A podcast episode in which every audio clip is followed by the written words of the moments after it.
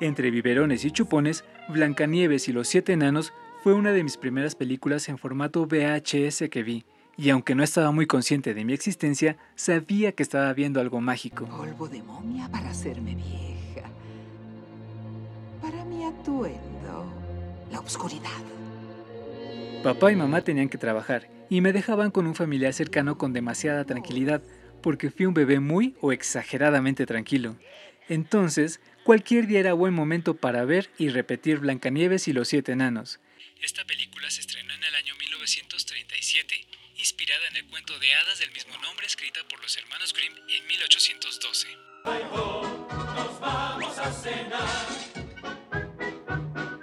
Ganó dos premios Oscar, uno por mejor banda sonora y el segundo fue honorífico.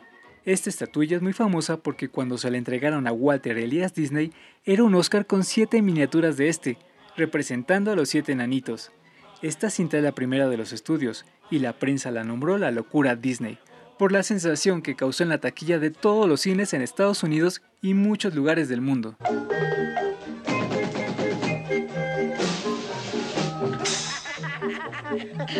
Quizás tenía entre 4 o 5 años, no recuerdo bien.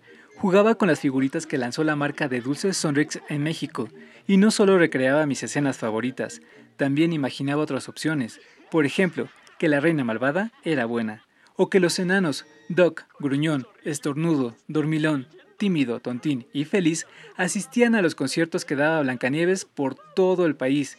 Es más, anotaba en una hoja las fechas y lugares de su show. Invitaba a otros personajes a la historia, como Bella o Daisy. Mis juegos eran los mejores momentos del día. Hasta que regresaba a la escuela o tenía que hacer tarea y la imaginación terminaba.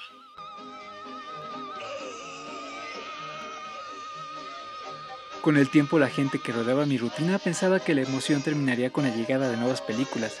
La verdad es que solo la ponía en otro lugar de mi corazón, para jugar ahora con los nuevos personajes. En mi etapa oscura por ahí de los 15 o 16 años, sí escondí mi pasión por el arte de Disney, pero con el tiempo la magia que todas estas historias inyectaron en mi corazón no soportaron más y comenzaron a gritar que querían salir de nuevo y con mayor intensidad. Una voz que hacía eco como la del pozo donde Blancanieves le cantaba a su príncipe encantador. Y no les digan a los demás personajes, pero Gruñón es mi favorito. Es muy hermosa, parece un ángel. ¿Ángel? Va, es una mujer. Y todas son veneno, llenas de remilgos femeninos. No me arrepiento de los capítulos anteriores de este podcast, porque aprendí mucho. Lo que puedo agregar es que por fin encontré la manera de cómo quería contar la admiración que siento por el trabajo de este estudio de animación. Además, con el tiempo mi colección ha crecido en mi galería Disney, y me encantaría que sus mejores fotos se sumen a mi red social favorita, Instagram.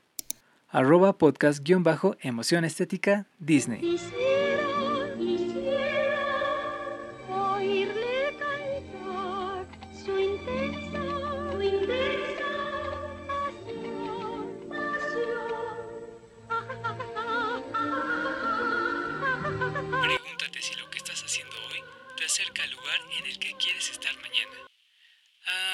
Adiós.